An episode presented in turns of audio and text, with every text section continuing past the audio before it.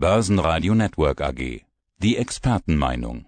Der Börsenpodcast. Mein Name ist Thorsten Polleit, ich bin der Chefvolkswirt der Degussa. Und Sie sind Autor des Degussa Marktreports und der neue Marktreport trägt den Titel Es geht um mehr als Corona. Gut, dass Sie das sagen, denn manchmal hat man das Gefühl, das gerät irgendwie in Vergessenheit, selbst am Kapitalmarkt. Herr Polleit, um was geht es denn aus Ihrer Sicht noch? Ja, derzeit ist festzustellen, dass es viele Ereignisse gibt, die für den Anleger relevant sind und eben nicht nur die Coronavirus-Krise. Natürlich haben die Finanzmärkte sich etwas aufgehellt. Die Bekanntgabe, dass es einen Impfstoff geben wird gegen die Infektion mit SARS-CoV-2, das verbessert natürlich die Aussichten, dass die Volkswirtschaften doch wieder zur Wachstumsphase zurückkehren können und dass das Schuldenkarussell der Zentralbanken, das mit neu geschaffenem Geld finanziert wird, in absehbarer Zeit nicht völlig außer Kontrolle gerät. Das sind sicherlich positive Entwicklungen. Und man muss nun aber auch sehen, dass es weitere Störfaktoren gibt. Also beispielsweise äh, die US-Präsidentschaftswahl, die ist nach wie vor nicht entschieden. Es gibt Unsicherheiten, wer denn nun die nächste US-Administration stellen wird. Und was hier in den deutschen Medien häufig gar nicht so sehr äh, transportiert wird, ist eben, dass US-Präsident Trump mit seinem Juristenteam äh, Klagen gegen Wahlfälschung vorbereitet. Äh, es gibt angeblich belastbare Hinweise, dass es Softwaremanipulationen bei der Stimmenzählung gibt. Und äh, das ist natürlich auch ein potenzielles Störfeuer, was die Finanzmärkte noch erreichen kann. Und abschließend natürlich die politischen, die geopolitischen Veränderungen. Stichwort an der Stelle die große Transformation, der Neustart, der Reset, also eine Neuausrichtung der Weltwirtschaft. Und das führt natürlich ebenfalls zu großen Unsicherheiten, beispielsweise über die Tragfähigkeit von Industrien und Geschäftsmodellen dieser Wahlbetrugsvorwurf in den USA, den möchte ich mal rausgreifen. Diese Vorwürfe und Rufe gab es doch schon mal. Also erstmal gab es die bei Trumps Präsidentschaft. Als er zum Präsidenten gewählt wurde, war die Rede von Manipulation, vor allen Dingen durch Russland. Und vor allen Dingen muss man an George W. Bush denken, und zwar gleich zweimal. Da gab es doch auch Vorwürfe von Manipulation, Softwaremanipulation. Und beide Male war das ein bisschen Aufsehen, aber passiert ist doch eigentlich nichts. Ja, das ist immer so bei US-Wahlen. Es gibt immer wieder Klagen über Ungereimtheiten bei der Stimmenauszählung. Aber an dieser Stelle, ich, wie gesagt, bin auch da nicht so tief drin, kann man nur feststellen, es scheint belastbare Hinweise zu geben, dass insbesondere die Wahlzettelmaschinen einer Manipulation unterliegen könnten.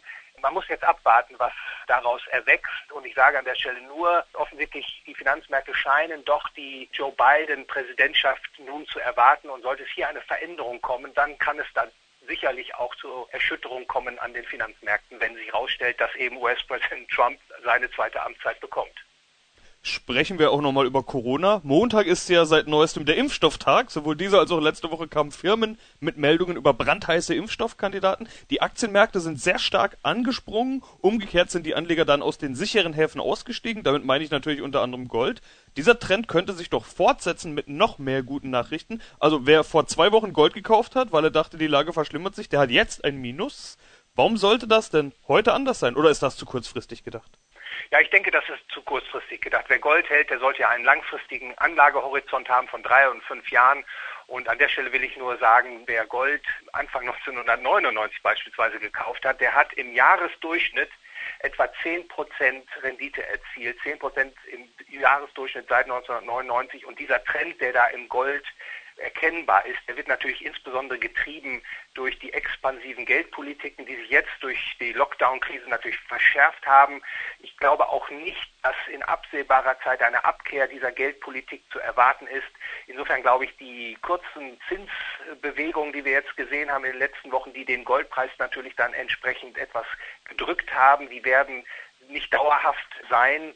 Die Zinsen werden nahe der Nulllinie oder auch unter der Nulllinie verharren.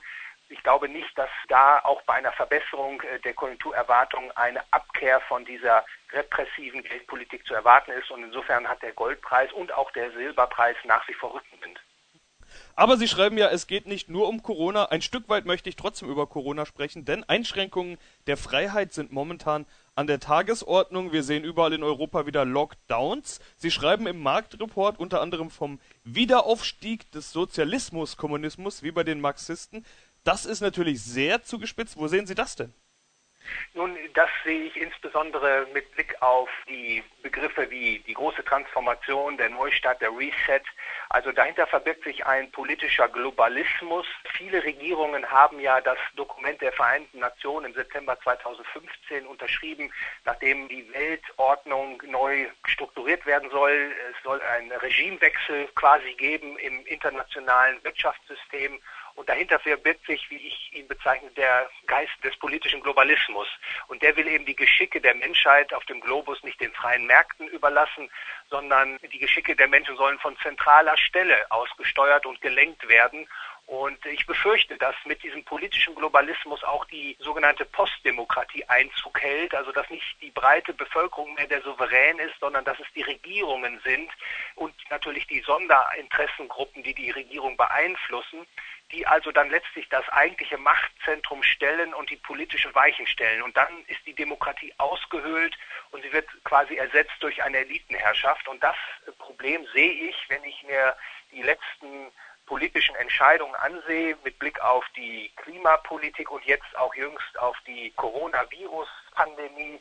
Und deswegen denke ich, ist es gut und richtig, dass wir im Degussa Marktreport darauf hinweisen, dass diese Entwicklungen die Freiheit von Bürgern und Unternehmern schädigen.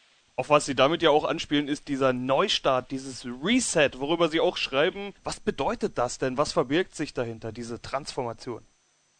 Ja, das kann ich jedem nur mal empfehlen, das Dokument äh, der Vereinten Nationen zu studieren. Dort sind 17 Punkte aufgelistet, die auch alle recht wohlklingend sind. Also Hunger und Armut auf der Welt sollen zurückgedrängt werden, Geschlechtergleichstellung soll verbessert werden. Aber die Frage ist natürlich, auf welchem Wege soll das passieren? Und äh, ich erkenne hier bei dem Studium dieser Beschlüsse, dass man sich nicht dem System der freien Märkte bedienen will, sondern dass man das quasi technokratisch, bürokratisch, diktatorisch herstellen will. Und das ist natürlich problematisch. Es kommt eben, wie ich eben sagte, dann zu einer Zurückdrängung der Demokratie dann wird diese Begrifflichkeit Postdemokratie Realität, wo der Souverän eben nicht mehr das Wahlvolk ist, sondern in der dann die wichtigen Entscheidungen von äh, Technokraten getroffen werden.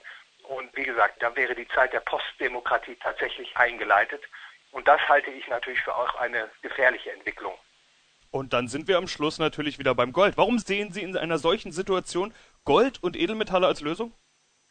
Nach wie vor ist Gold, wie ich mal sage, das ultimative Zahlungsmittel. Gold ist sozusagen das perfekte Geld der Menschheit. Es hat schon viele Herausforderungen überstanden. Seit mehr als 3000 Jahren begleitet es die Geschicke der Menschen. Und ich glaube, Gold wird nach wie vor sehr geldnah gehandelt. Das kann man in den letzten Jahren beobachten. Die Geldmengen werden ausgeweitet durch die Zentralbanken, die Zinsen tief gehalten. Und das führt natürlich letztlich zu einer Entwertung der offiziellen Währung. Gold kann dieser Entwertung entkommen und deswegen mit der gebotenen Vorsicht denke ich, dass der Trendverlauf eines steigenden Goldpreises sich in den nächsten Monaten, aber auch Jahren fortsetzen wird. Herr Polleit, vielen Dank für Ihre Einschätzungen. Ich bedanke mich für das Gespräch. Der Börsenpodcast. Börsenradio Network AG. Das Börsenradio.